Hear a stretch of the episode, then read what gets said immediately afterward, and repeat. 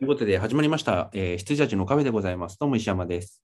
藤野です。はいよろしくお願いいたします。お願いします。はい、前回の配信からもう本当に10秒と間を置かずに始めておりますので、そのままのテンションでいきます。スパイダーマン、はいノーウェイホーム。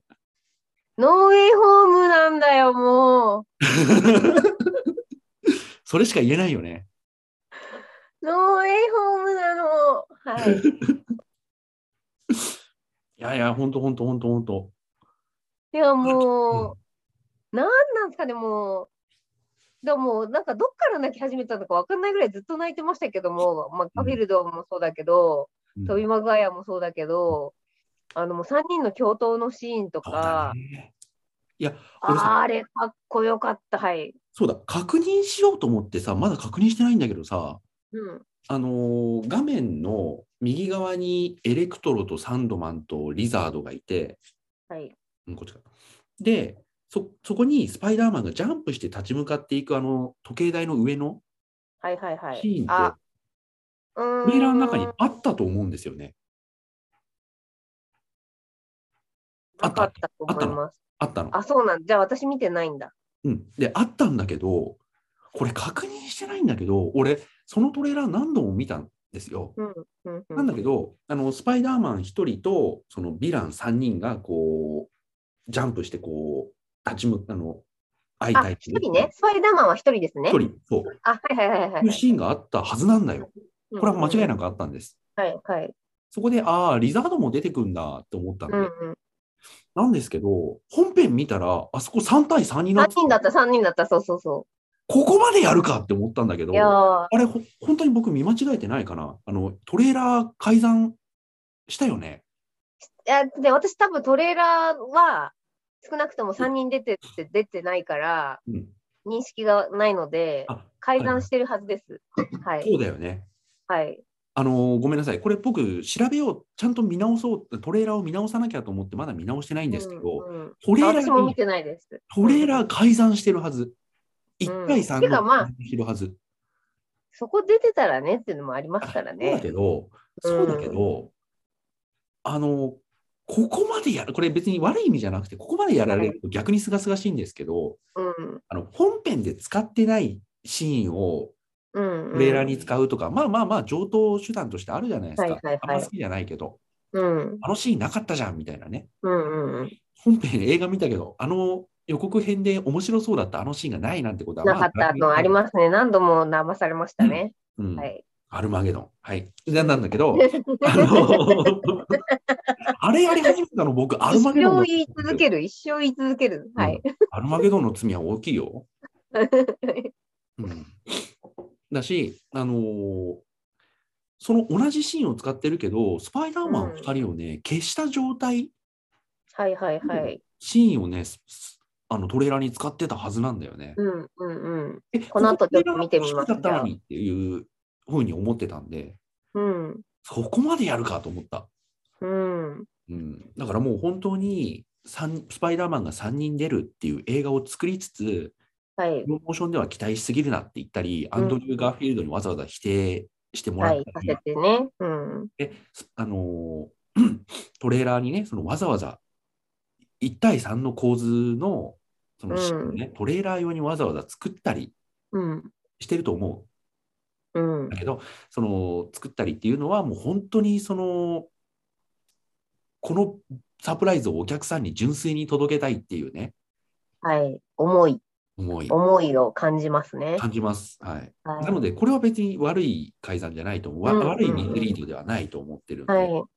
いやー、そこまでやるかと思いましたけど、はいはい。いや、あの戦い方もすごい良くてい、や、みんなそうだよね。そうんの、やっぱりその、ここの、あの、隣人だったわけじゃないですか、うんうん。あなたの隣の。人。だからその、チームプレーに慣れてないあの感じうん。を、あの、トム・ホーがこう、いやチームに行ったことあるっつって、うん。アベンジャーズって言って、えバンドの名前みたいなあの感じとかもすごい良かったし、なんか、あのいや、なんか本当に優しい映画でしたよね。なんか愛にあふれた優しい映画っていうか、もうすべてが救われた。もうずっとこれしか言えないけど、うん。その、ガーフィールドだって、うん。ガーフィールドなりに思うことあったじゃないですか、アメージングの2のあのか、あれは。うん。だからその、まあ、自分語りをするシーンがあるじゃないですか、スパイダーマン同士で。うん。うん。あの、一番強かったヴィラン誰とか、あの、そそっちの世界ではどんなんなのとか話してる時の、そのガーフィールドの哀愁みたいなのは、なんかあるじゃないですか。あの、まあ、邪推かもしれないけれど、それでなんか、ね、いやいや、あの、トビ・マグワイアが、ガーフィールドに、いやもう君は本当素晴らしい、素晴らしいって、こう、アメージングだ、アメージングだって言い続けるあのシーンとか、あのそれがね、なんかその、MJ を救うことによって全て救われるっていう、あの、うんなんかうんヒロ、ヒロ、ヒーローとしてもうきちんとうん役目を果たしていったなーっていうあの感じとか、あとその飛びマガヤのもうね、何人もその倒してきた。まあむしろトビー・マグワイアのヴィランがあれですけど、結局、そうだね。あのえっ、と、グリーンゴブリンの人の名前忘れちゃった。ウィレム・デデフォー。デフォー。うんデフォーが、まあ、最終ラスボスみたいな感じになっちゃった、なっちゃってましたけど、あの感じとかももう、素晴らしい。素晴らしいとしか言えない、本当に。もう、で、やっぱその、超絶スパイダーマンと言ったらのこの大いなるせいパワーには大いなる責任が伴うというセリフを言言って、三者三様に響くもんね。そうなんですよ。で、まあ、メイおばさんが言ったり、ベンおじさんが言ったりとかして、してたわけですけど、もう、そうだよっていうね。そうでしょっていう感じでしたね。いやーもう本当に盛りだくさんで、あのストレンジワールドの戦いも一応してくれるじゃないですか。はいはいはいはい。バタバタしててあれすごかった。本当にすごかった。うん。で最初だからストレンジ VS スパイダーマン始まるじゃないですか。うんうん。もう、あれもすごい良かったし、で、まあだから、ストレンジっていう超絶できる頭の切れる大人に、あのー高3っていうか第一っていうんですかね、高校生が3人組でこう、歯向かっていく感じとか、すごい良かったですね。で、ストレンジ絶対子供嫌いじゃんとか思いながら、あの これだからガキはっつって、あのね、やってる感じとかもすごい良かったですし、うん。だからあそこのその結構さあのースパイダーマンとあのードクター・ストレンジの比率がストあのトレーラーだとさ結構うん、半々ぐらいだったじゃないですか。そうですね、そうですでね。ずっとこう2人一緒にいるのかなと思ったら、あの意外と早めにドロロップアウトした。ううんん、してくれて最後の方でねまた来ますけれどもはい。ドロップアウトしてくれたのであれはでもよ良かったと思いますよ。すごい良かったです。で、しかもその、うんなんだ、ドロップアウトの、まあこれ多分、なんだろうな。なんかの時も言ったの。ワイルドスピードかなんかの時も言ったと思うんですけど、うん要は勝ち負けが決まっちゃいけない勝負ってあるじゃないですか。うんうんその、うんあの、どっちが勝っても良くない勝負っていうか、うんだから、ストレンジがトム・ホをコテンパンにしてもダメだし、うん。トム・ホがストレンジをコテンパンにしてもダメなんですけど、ゴジラその今回の。はい。あれだ、あの、私が言ってたのは多分、あれだ、ザ・ロックと、あの、ジェイソン・テイサあの戦いだ、とか、うん。あれも、あその戦いもいい塩梅で、その、結局、その、キューブ、離脱だもんね。アイテムを、あの、あの、えっと、敵を元の世界に戻しちゃう、あの、アイテムを持って帰ってきたときに、ゼンデイヤーたちとかに、あの、え、そ俺ストレンジにちょっと勝っちゃったんだけど、みたいな感じで帰ってくるじゃないですか。うんあの感じとかもすごい好きで、うんだななんか、いいバランスで、いや、あの、喧嘩やめたなっていうのとか、すごい良かったですね。そうそこら辺の脚本がね、とにかくよくできてるんですよ、MCU 全般そうだけど。あのはい。パワーバランスとか、やっぱりその、この能力でどういうふうに立ち向かっていくのとか、うんあ。のだってもうさ、アイアンマンはもう魔法使いみたいなもんだけどさ、はいはいはいはい。これと本当の魔法使いとか、うん本当の神様、そうとかね、うんうん。あの辺とかが共存する世界になっちゃってるから、はいはい。どういうふうにパワーバランスっていうのを取るのっていう意味で言うとね、うんスーパーロボット体制みたいな感じになっちゃいますけど、はいはいはい。あの辺のね、やっぱバランスの取り方がすごいうまいんですよね。よかったです。あとは、その、まあ、他のヴィランとの戦いも良かったし、あと、やっぱジェイミー・ホックスクスはね、信用ならんっていうのとね、あとは、やっぱドッグオークが私はやっぱり一番好きなヴィランなんで、うん。あのー最新技術で蘇ったドッグオークだよね。いや、本当ですよ。で、しかもその、あのーアームにね、あの、あの、アームのチップが壊れちゃって乗っ取られちゃったじゃないですか、そのうんサムライミ版も。うん。だそのチップをきちんとこう直すって、で、一番初めに回復するのがドッグオークなんです、なんだったんですけど、で、あの、最後、最あのアークリアクター取るのもドッグオークだったじゃないですか、あの、み味方につくのも。でも、あれも本当にもう、うんもう涙涙でございましたっていう感じですね。もう2を擦り切れるほど見た民としては。DVD すら擦り切れたもんね。ビデオテープが、じゃな、VHS じゃブなくなってルーレイが、はい、ブルーレイが擦り切れるほど見見ておりますんで、やっぱね、あのあとはそのあのアームがね、言うこと聞かなくなるところとかも可愛かったし、そう、ああのね、勝ち方、ねあの勝ち方のバランスですよ。の、はい、うまい。あれうまい、本当にうまい。に、まあ、乗っ取って無効化するっていうね。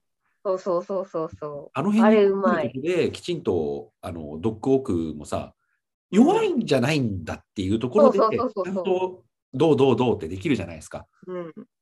そう。で、しかもその、うんみんな、み、実はみんな、うんあのー科学者だったりとか、その、頭いいんですよね、敵がね。うんただ、その、いろんな事情があって、乗っ取られちゃったりとか、まあ、サンドマンだけじゃ感じ違うか、とか、まあ、ただ、そのかか、悲しい背景は皆さんあるじゃないですか。うんあの、ヴィランたちにも。だから、その、それをもう、こう、すくい上げる、すくい上げた作品、そしてその、さらさらと金色に消えていったときに、もうなんか幸せになれよって感じでしたもん。みんな幸せになれよ、みたいな。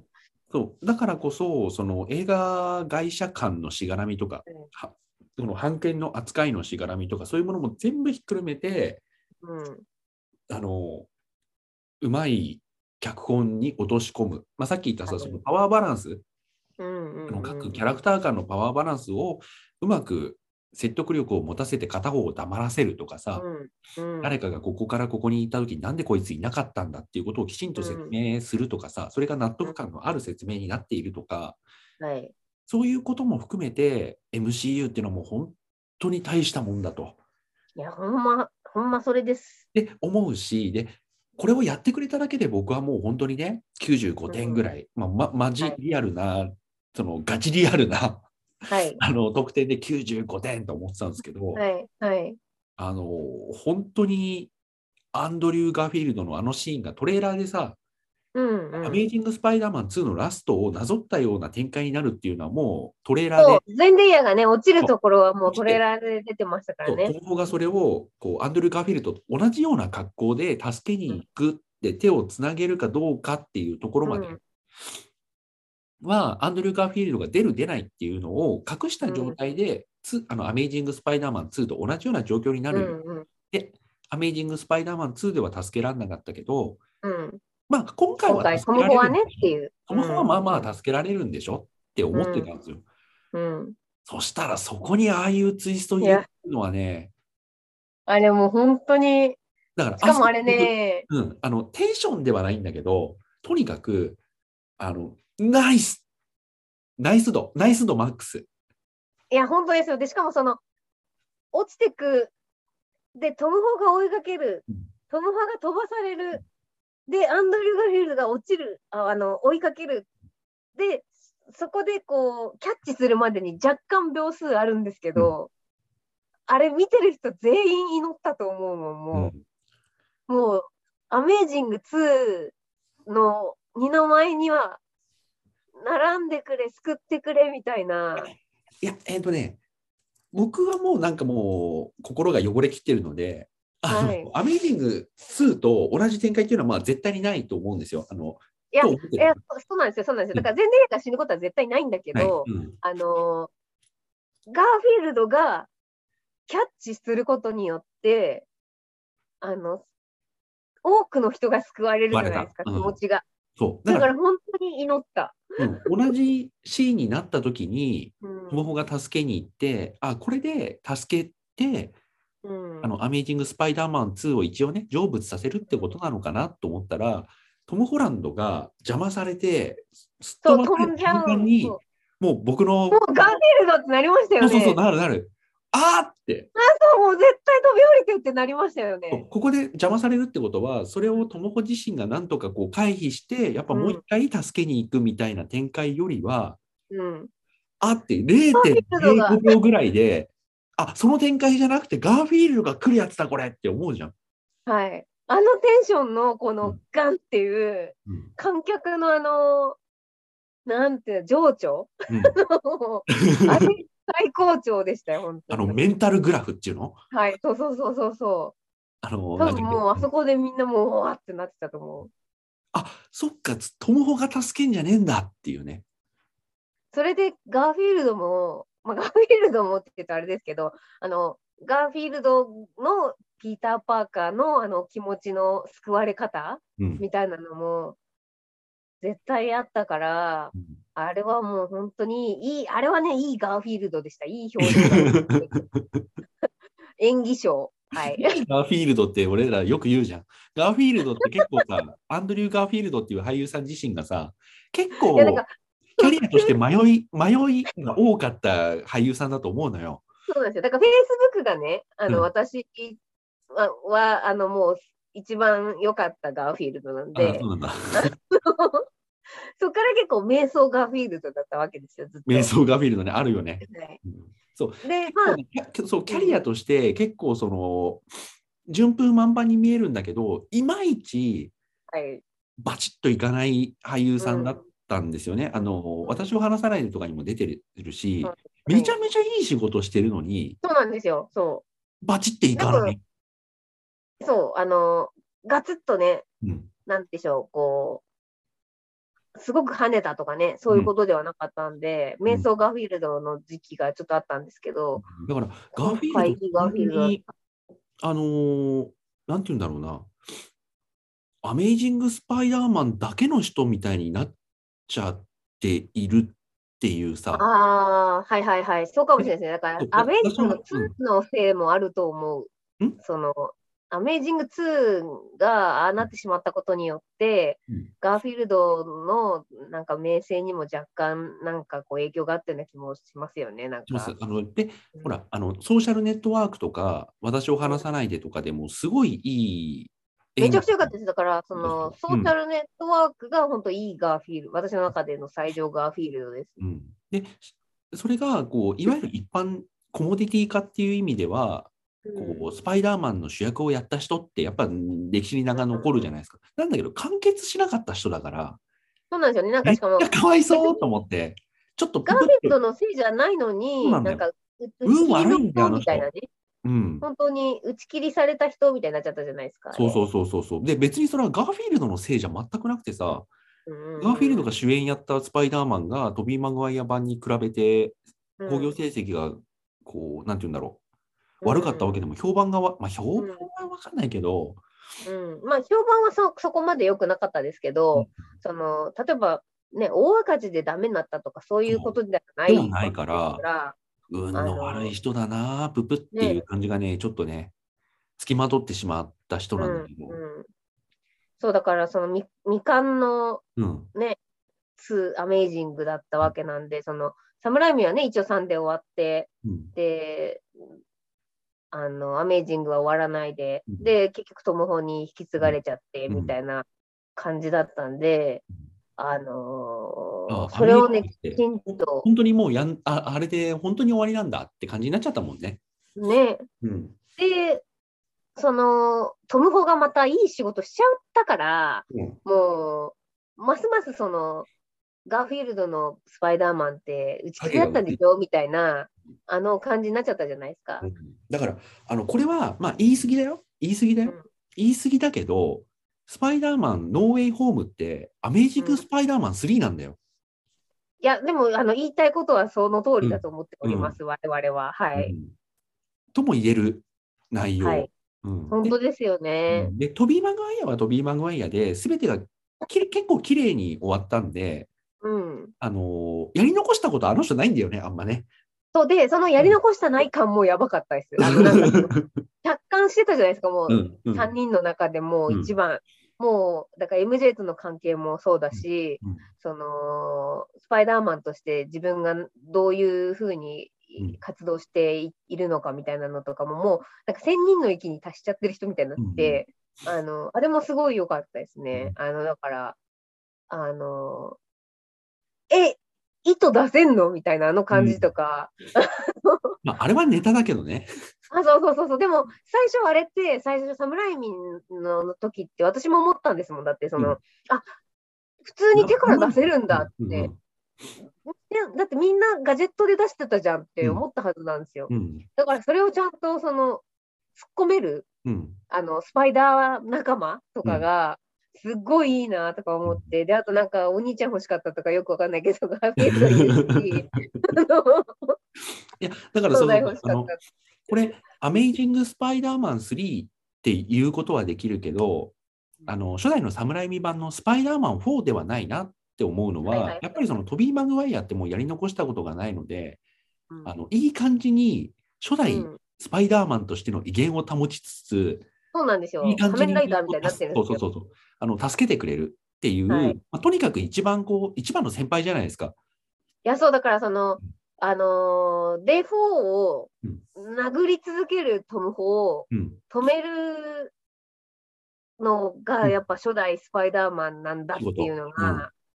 あれはすごいいいシーンでしたね。なんか、しかもそれはまあ殴り続け、てるのをさ、そのまんまこう、すぐに止めるんじゃなくて、一回こう、ガーフィールドと目を見合わせて一緒、にね、うん、見見るんですよね。わかるっていう、わかるけどっていうことで、うんうんお止めに入るじゃないですか。もういざという、うんもうラストのラストでう、んそこまではやっちゃダメっていうね。うんうんうん。あのお兄ちゃん感っていうか、その長男感、あの初代スパイダーマン感うんはすごい良かったですね。説得力がすごくありましたね。うんいや、そこも含めての脚本をね、やっぱ何度も言っちゃいますけれども、やっぱりこの脚本をまとめ上げるのはうますぎるよ。ストレンジの件も含めてね。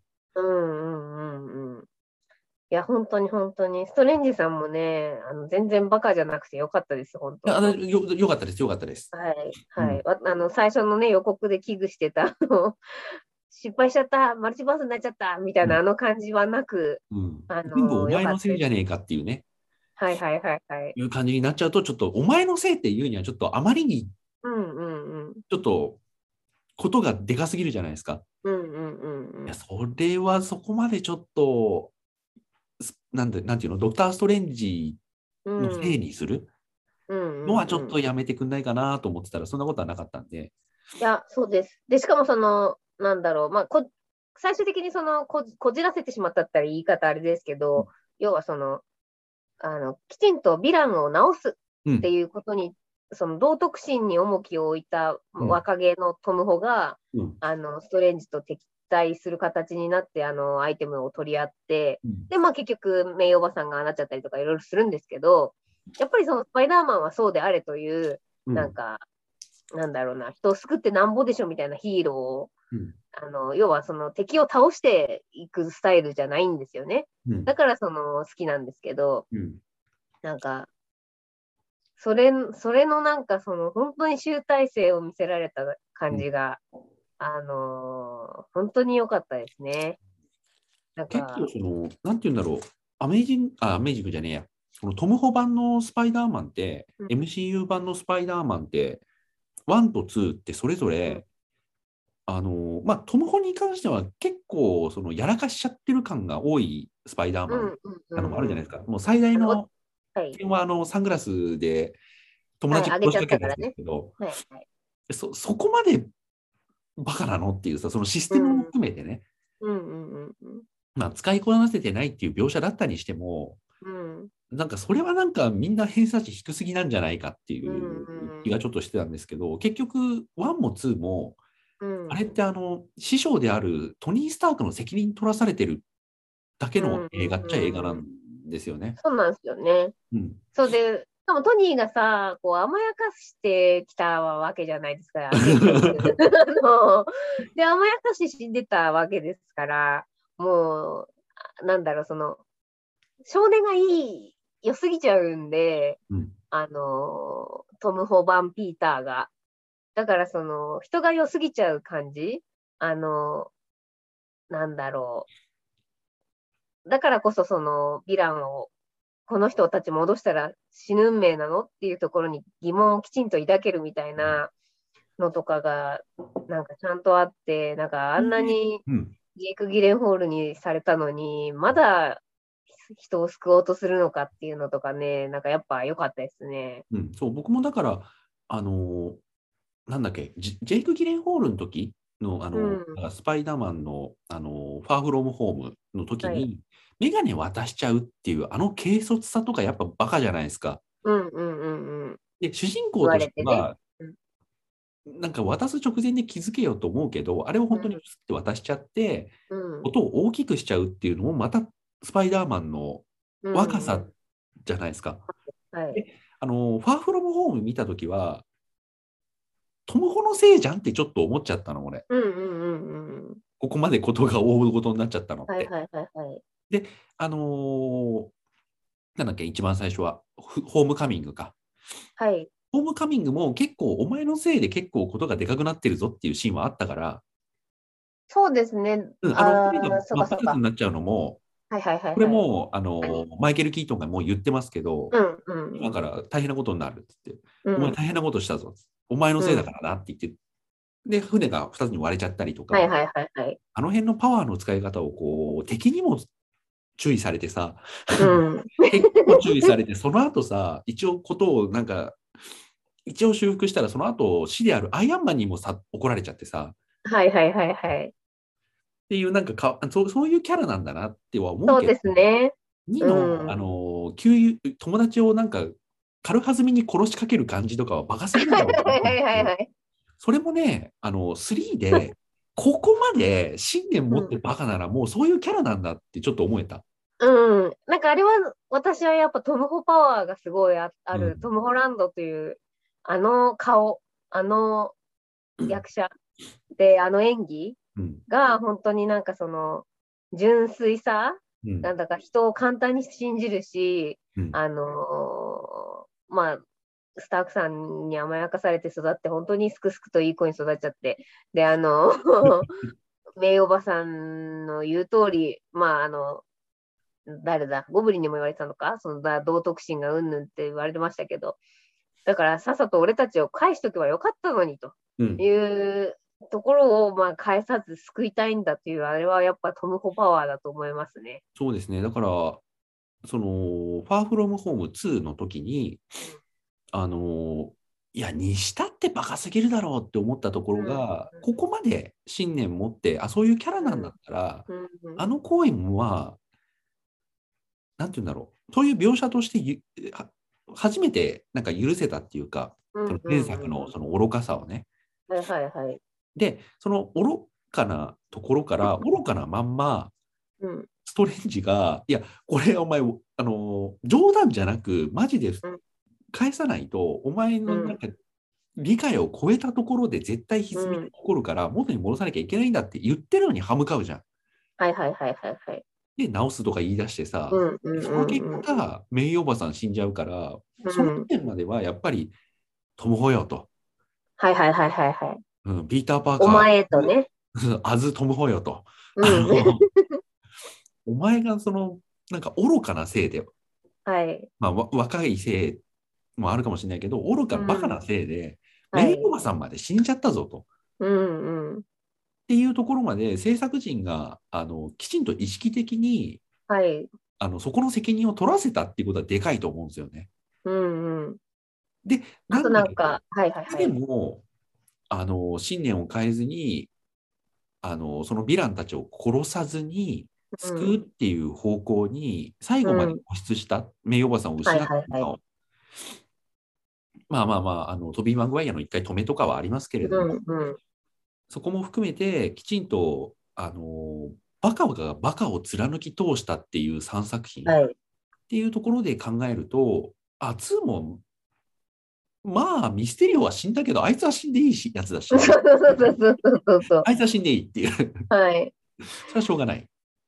あとその、まあ、名誉おばさんが死ぬことによって、まあ、責任がと取らされたっていう形で愛したけど、うんその、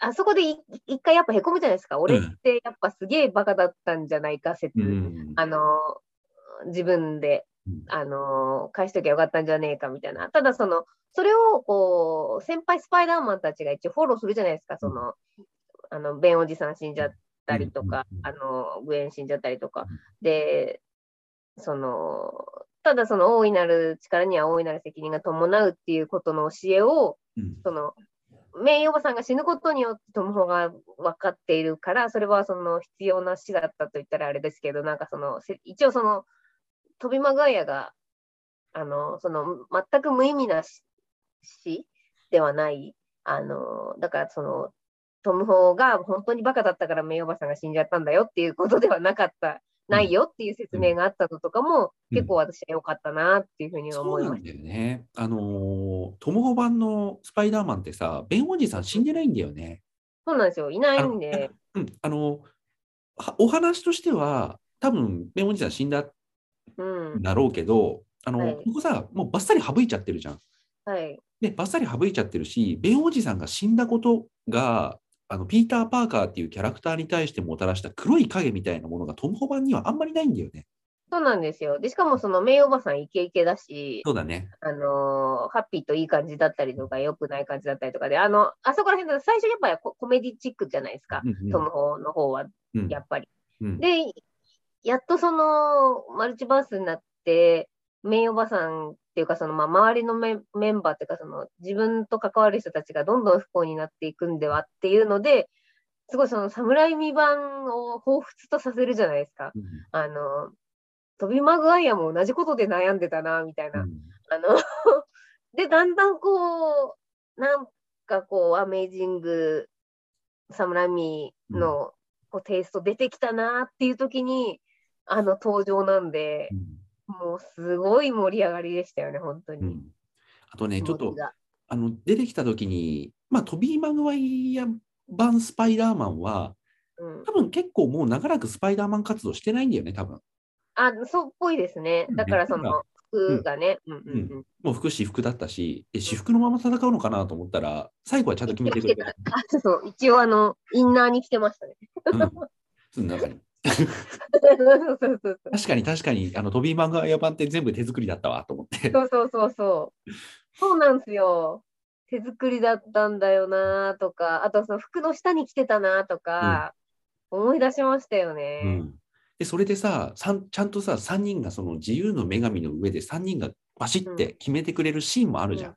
うんうんうん。あの絵はいいよ。いいよ。で、しかもその三者三様のやっぱスーツ、あのーバシッと決めで、わかるじゃないですか。ここれとも、はい、これ、ガフィールド、うんはいうん、これ、トビマガイアって。うんあれめちゃくちゃかっこよかったな。ね、わかるもんだよね。あのスーツはいだけではないと思うんですけどね。うん。うん。だから、ガタイもそうですけど、うんなんか、マスクかぶってるからって、そんな、もう、あれは一応20年の歴史があるんやなと思って見ましたけども、だからあの僕は普通に字幕版で見ましたけど、やっぱりその戦ってる時にうん。あの僕どのピーター・パーカーですみたいな感じでちゃんと声ね全部当ててるんだよね。わかります。そういうそ演出とかもきちんとうんあのしててう。うん意味のないことだけど常に今俺あのアンドリュー・スパイダーマンですみたいなうんいうことをきちんと分からせるためのセリはいフを,、を毎回全部言わせてるんで。そうなんですよ。なんかその口癖っていうのかな、こうんうんのイ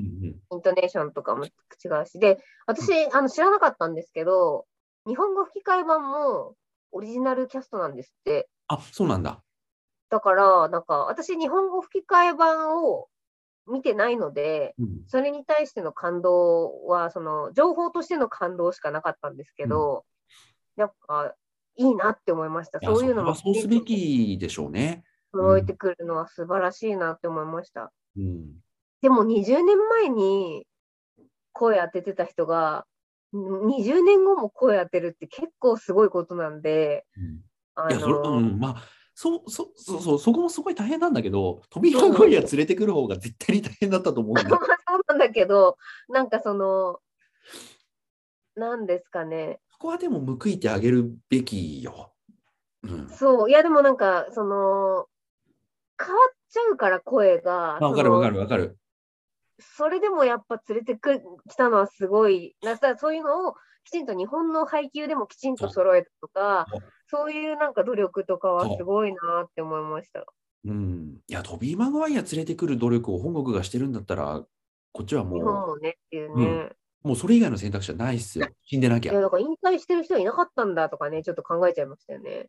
あちなみに全然関係ないですけど、あの、はいシンプソンズはいはいはいが。和田えっとディズニープラスでシーズン15以降が15から20までかな。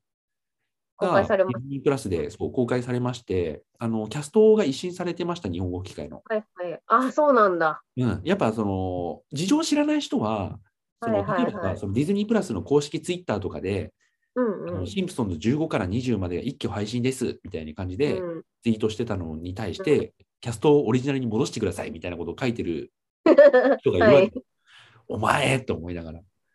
すごいな。ちょっと調べれば。そうそうそう。はいあの、わかるよ？その、なんかさっきのキャスト変えちゃってさ、映画版の、うんその前科もあるからね。まあまあまあまあ、和田アキ子のあれもありましたから。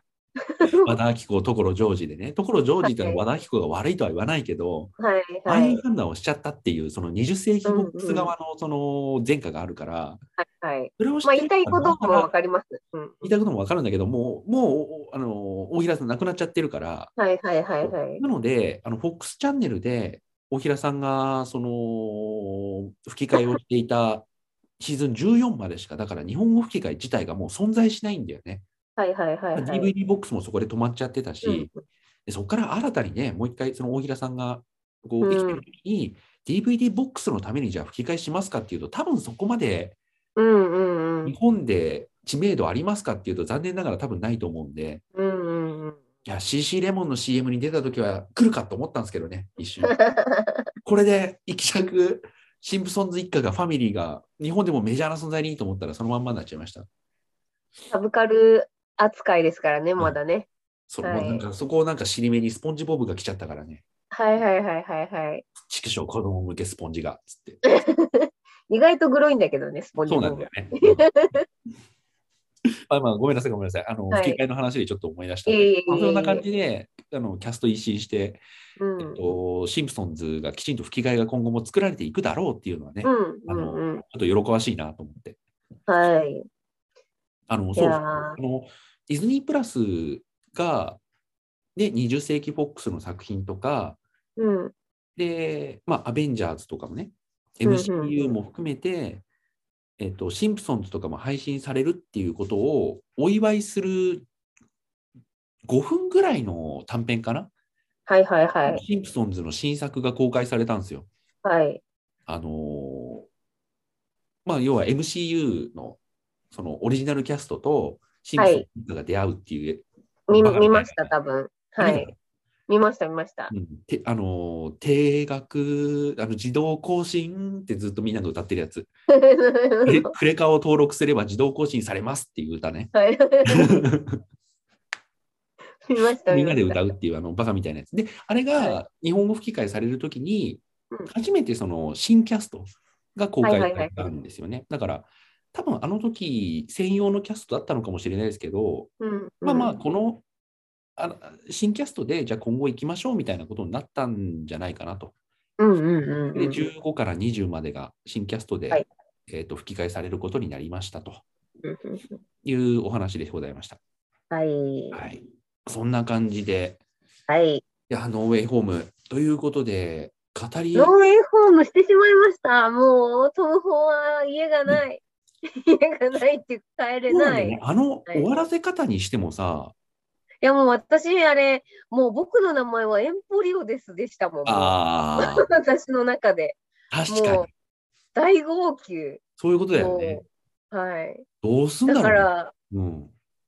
まあだからこの後どうな、まあ、ままたちょっと話膨らませちゃいますけど、まあだから全然やとネットにはね、何も言わずに結局うんスパイダーマンは続けるんですけど、うん。一応そのトム・ハーディ最後出てきて、あの、まあ、ベノムがね、一応、あの、シンビオートちょっと残ってたんで、まあ、まだ多分全然、あの、スパイダーマンの自作、次回作は全くあれだと思いますけど、トム・ホに帰省してほしいなと思って待ってますって感じですね。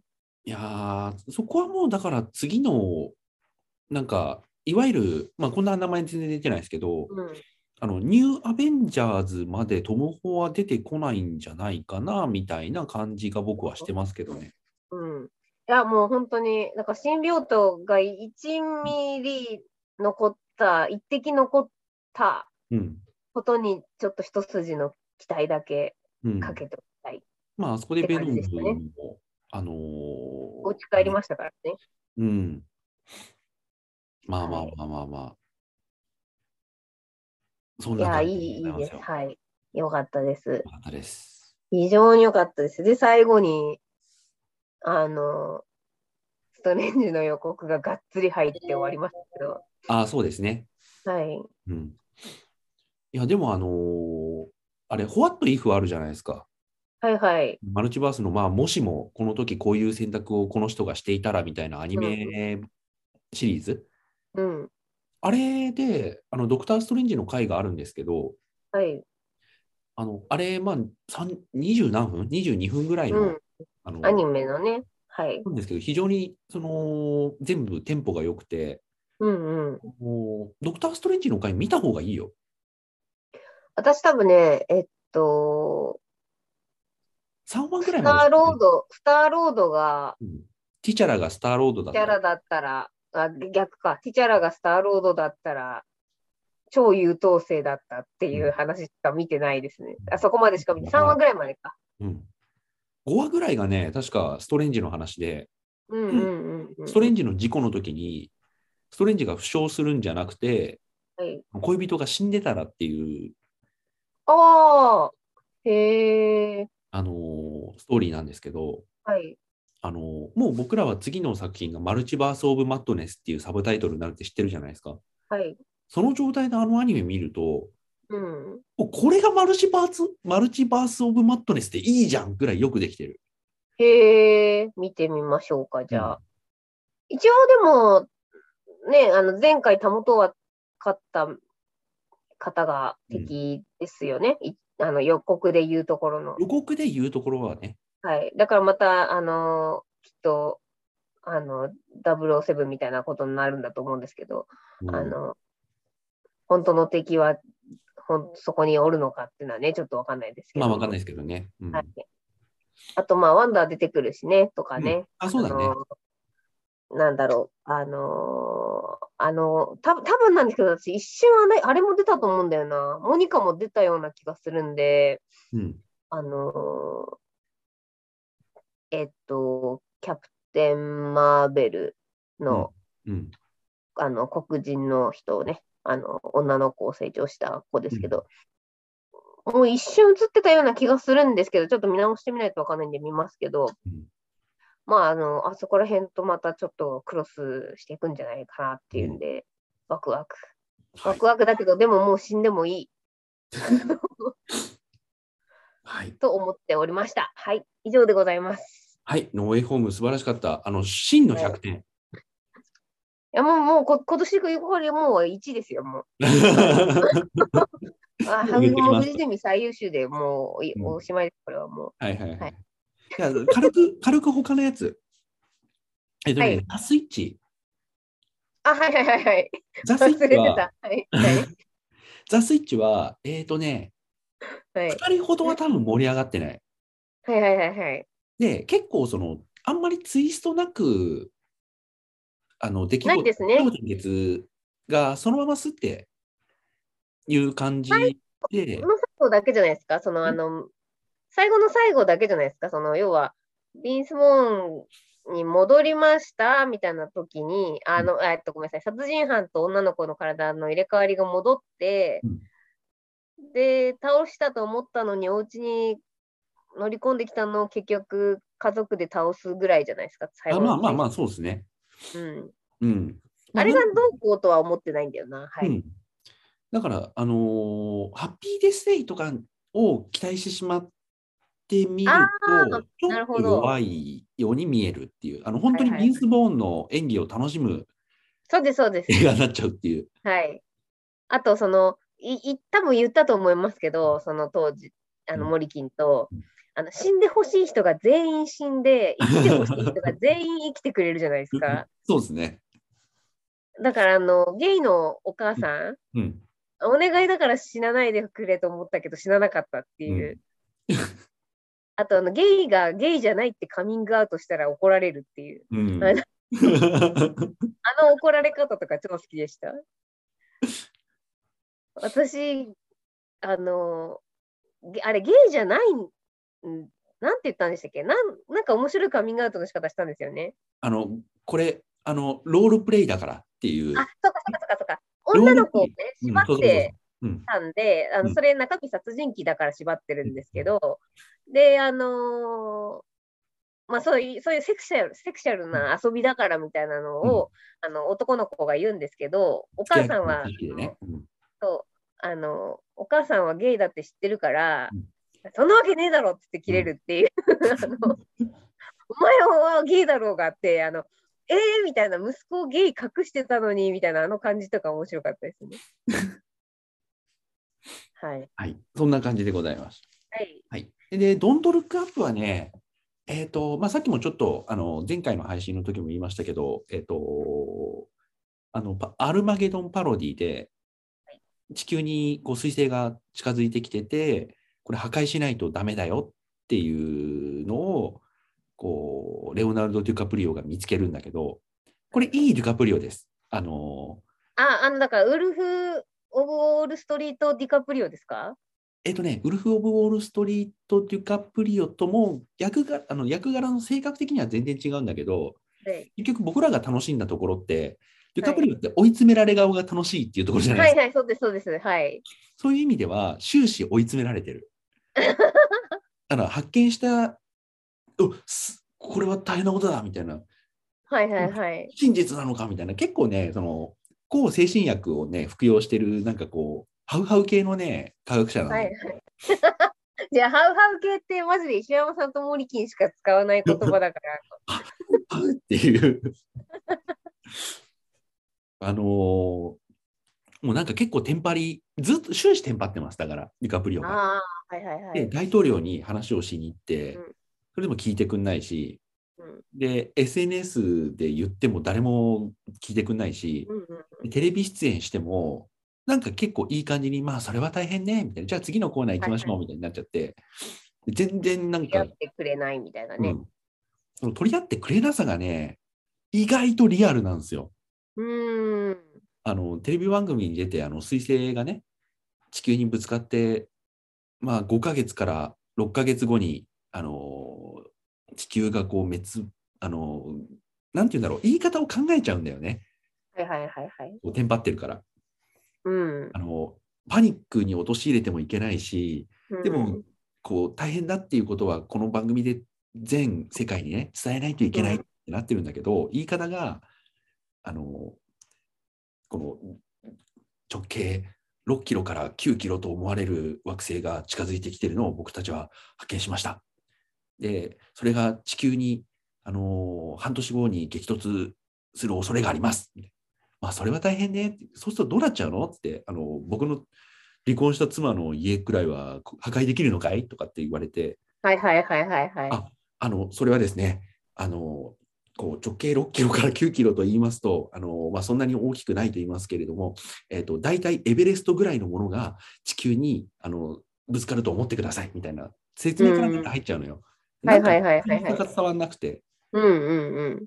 そしたらその隣うんつけてるのに乗って説明しちゃうから余計こう、で、あの、ね。言い方も、もう全人類が滅亡しますっていう言い方じゃなくて、うんあの、地球規模で大きな影響のある損害を受けるでしょうみたいな言い方をしちゃうわけ。はいはいそうするとなんかはいはい。よく伝わんなくて、うんうんうん。そしたら隣にいたジェニファー・ローレンスがぶち切れて、うんうん。みんな死ぬのよっつって、すげえ顔で、形相で言うわけ。はいはい。すごいな、ジェニファー・ローレンス。あんたもつって、そこで笑ってるあんたもねつって、みんな死ぬのよって、その瞬間のあの写真が切り取られて、いろんなはいコラに使われてバズるっていう。ああ、あるあるだな。なんかいいですね。うん、で、はいはいそれに対して、じゃあみんな避難しなきゃとか、そういうツイートは一切ないっていうね。はいはいはいはいはい。まあだから、ノストラダムス的な扱いになって、うん、それで、その、切れてる画像とか動画とかの、面白おかしくみたいなね、うんなんかちょっとリアルですね。うんはい。かなりリアルな感じにね、僕はね、思いました。ちょっと茶化しては、だだいぶ茶化してはいるけど、はい。起きてる出来事自体はなんかこんな感じになっちゃうんじゃないかなとか、あと実際に大統領がそのいろんなこう研究機関からこう報告を受けて、あこれは本当なんだってなって、はいはいはい。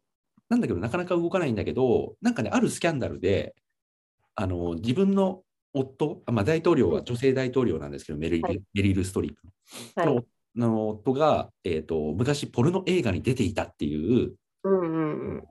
スクープが出ちゃって、はい。それを巻き返すためにアルマゲドン作戦みたいなものを、なんか。開始する感じとか。はいはいはいはいはい。で、本当は遠隔で操作できるのに、うんうん。あの死者が、あの、英雄がいた方がいいから、グッドだから、みたいな感じで、はいはいはい。あのどうでもいい軍人乗せて、はいはいはい。でロン・パールマンは結構、その、こうなんか自分が選ばれたと思ってるから、結構いいことって、はいはいあのはいはいはい。向かっていくんですね。向かっていくっていうね。でもそのロン・パールマンがね、そのすっごい前時代的な人だから、うんあうんうん。のなんかね、あの人種問題とかね、こう、なんか MeToo 問題とか全く知らずに、ここまで気づいてる人だからね、結構言うことがね、もう前時代的なのが笑えるはいはいはいはい。もうそこまで茶化しちゃってるっていう、結なるほど危ない、ね。危ないところスレスレ映画。へえ、でもちょっと面白そうです。今の聞いてちょっと面白そうだなと思いました。ロン・パールマンも、うん、すべての王あの白人に栄光あれみたいなこと言って、あとインディアンにメディアに、あとメディアにに出しちゃいけないメ人。ディアに出しちゃいけない人なの、この人。うんへえ。うんはい、ちょっとタイラー・レイクをまずですが、その後とかに見てみます。はい。で、あの、Don't Look Up っていう、はいまあ、見上げるなってはいいうタイトルなんですけど、うん一応ね、大オチが、まあ、コメディなんで何やっても許されるっていうオチではあるんですけど、はい。大オチになると、この Don't Look Up の意味がね、わかる感じで、ちうんうんょっと面白い。へえ、わかりました。あ、はいはいはいっていうね。うんうんうん。うん。ちょっといい感じに終わらせるけど、最後の最後で持っていくのは、ジョナヒルの Don't Look Up。いや、いいね、ジョナヒル。はい。信頼のジョナヒルですから。うんはい。大好き。はい。いや、あとね、その、女性大統領、はい。女性大統領ってさ、最近のその映画を、エンターテインメントを作る風潮で言うとさ、女性も大統領になれますよみたいな体で出てくる、描かれるそうですね。よく。はうんい。多いと思うんですけど、この人完全にもう、そのじ自分が女性大統領としてうん、初の、あの、アメリカ合衆国女性大統領だってことを完全に傘に来てる人だから、はいはいはいはいはい。もう痛烈になんか皮肉ってたりしてね、なんかいい何ですね重にも、ね、それが。皮肉がなんかメリル・ストリープがやってるのもいいしね。はい。はい。はい、浅草キッド。まあ、これはでも、まあ、いい、いい映画ですよ。うんうんううんん。あの、え、もう完全に見ないかな。はい。見ないと思う。あのうん、たけビートたけしに、すごい興味がある人が見ても、何か新たなものが得られる映画ではないし、うんうん。あの、劇団一人が監督やっててすげえとか、まあ、そんな程度ですね。はいはいはい。で、柳楽柳楽優弥の、あの、たけし演技がうまいとか、うん。あの50年後の、まあ、現在のたけしビートたけしも柳楽優弥がきちんと演じてるんですけど、うん。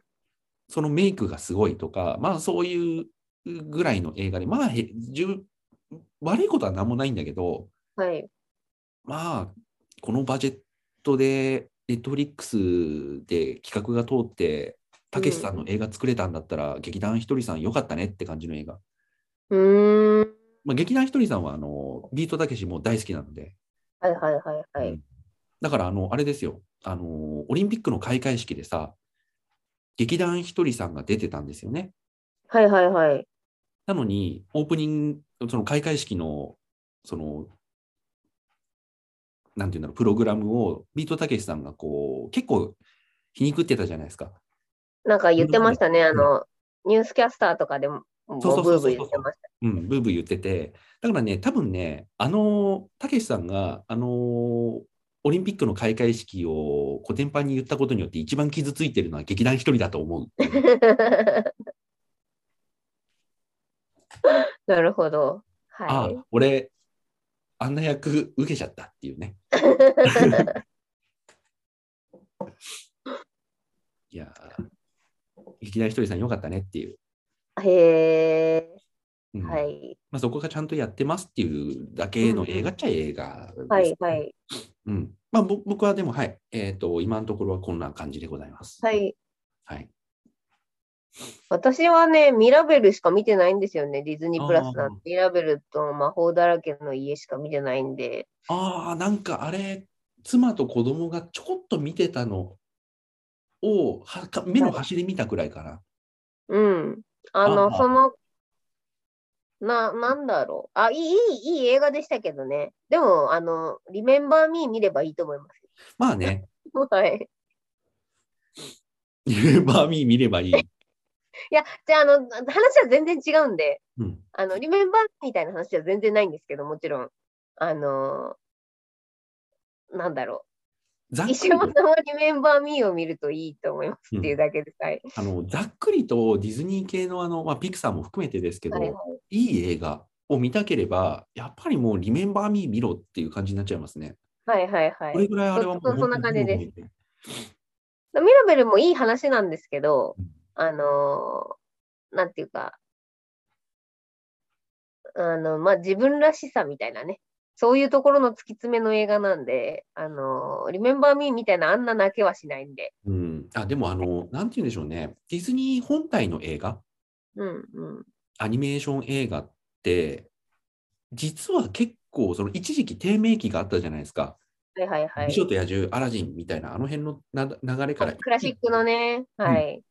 あの辺の流れから一気にちょっと今、ディズニーが何をやってるのか、多くの人に届いてない感じ？うんうんアトランティスとか。メリダとか、そうそうそう。メリ。ダがもうね、もう瞑想中です。うん、はい。で、それがやっぱりその、ピクサーというか、ジョン・ラセターだよね、が入ってきたことによって、あの、アナ雪っていう形でまた、こう、はい。生成するわけですけど、はい。最近またちょっとね、なんか低迷している気がする。あの、劇場公開をやめてるんですよ。やめてるっていうか、その、劇場公開の期間がすごく短いんですよね。同時すとかね、うんうん。ぐですぐプラスに、ディズニープラスに落としちゃったりとかするから、あのーなんだろう。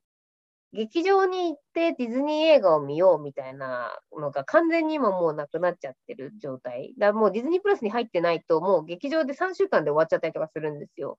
だから、その、人々がそのプラス、ディズニープラスに入ってない人はもう触れられないんですよね、うん作品に。っていうのは結構あるかなって思います。あと、その、アナ雪みたいな、あの、アイコニックなってあれですけど、あのーなんだろうな。こう、ファンがつくようなキャラクターっていうんですか？が、まあ、あんま作んなくなりましたよね。そこがね、最大の問題だと思うんですよね。うん、うん。まあでもね、多分作れないんだと思いわます。わかる。きっとあの、いろんなことに配慮しすぎて。うん。うん。なんかあのこう、あの夏のルカとかも、はい。僕ね、そのディズニーの中でどこに位置する作品なのかが、全く、うんその、なんて言うんでしょうね、マッピングができてないんですよ。あそうですよね。だからその対象者というか、その、うんあの、まあ、例えばこれは女性向けとか男性向けとか子供向けとかみたいなところの、うん。その、マーケティング的な意味での位置取りがうん。非常に今、迷走してる感じはあります。うん。はい。だからミラベルもみ誰が見るのみたいなね、うん。感じだし。だからピクサーとディズニーの区分けもなんか曖昧になってきた今、はい、そういう形でいろんなものがなんかふわっとうん、始まって、ふわっと終わってしまいすぎてて、そうですね。何がディズニーの新作、まあディズニー、ディズニーピクサーの何が新作なのかね、全然わかんなくなっちゃってるんですよね。うんうんうん。今のとこはだからミラベルが最新作になってるのかな？うん。多分アニメーション長、長編アニメーションって意味ですと。やっぱりその会社単位で、この制作会社とか、この映画会社がうん、新作を出しますっていうのは、もうちょっとなんかビッグイベント的な感じだったと思うんですよね。あのジブリがね。うん、あの最たる例だと思うんですけど、うんうんジブリの映画っていうのでも通じることがあるじゃないですか。うんうんディズニーあジブリはまだそれができていると思うんですよ。はい。はい。まあ、最近作ってないですけどね。うん。いや、そうなんですよ。だからディズニーはね、本当にそのディズニープラスのせいがまずあるのと、あとはその、なんて言うんだろう。あ、一一応あの年間で何本って決まってるんですよ、ディズニーも。あの、だ出す本数をねうん。なんですけど、なんかその、劇場宣伝はほとんどしなくなりましたよね。そっか、そうだね。はい。はい。確かに。だから、その、なんだろう、予告が入る回数ってすごく少なかったりとか、確かに見た覚えがない。そうなんですよ。だミラベルもね、あの、予告、なんかの予告に入ってたと思うんですけど、あの、い1回ぐらいしか見なかったです。あの、まあ、もともと劇場にそもそも行かなくなっちゃったのもあるけど、うん。ポスターも貼ってないとかね。確かにか、確かに。いや、劇場そんな感じで。そこそこ言ってますけど、確かにディズニーの映画って予告編、なんか、流さなくなったんですなったなっよね。ないないない、ないよ。うん、だからわかんないんだ。で、あの夏のルカとかもディズニープラス立ち上げると上に大きく穴あるじゃないですか。うんうんうん、あれでポロンって出てくるから一応名前は知ってるだけで、それがどんな映画なのかもようわからんし、うんうん。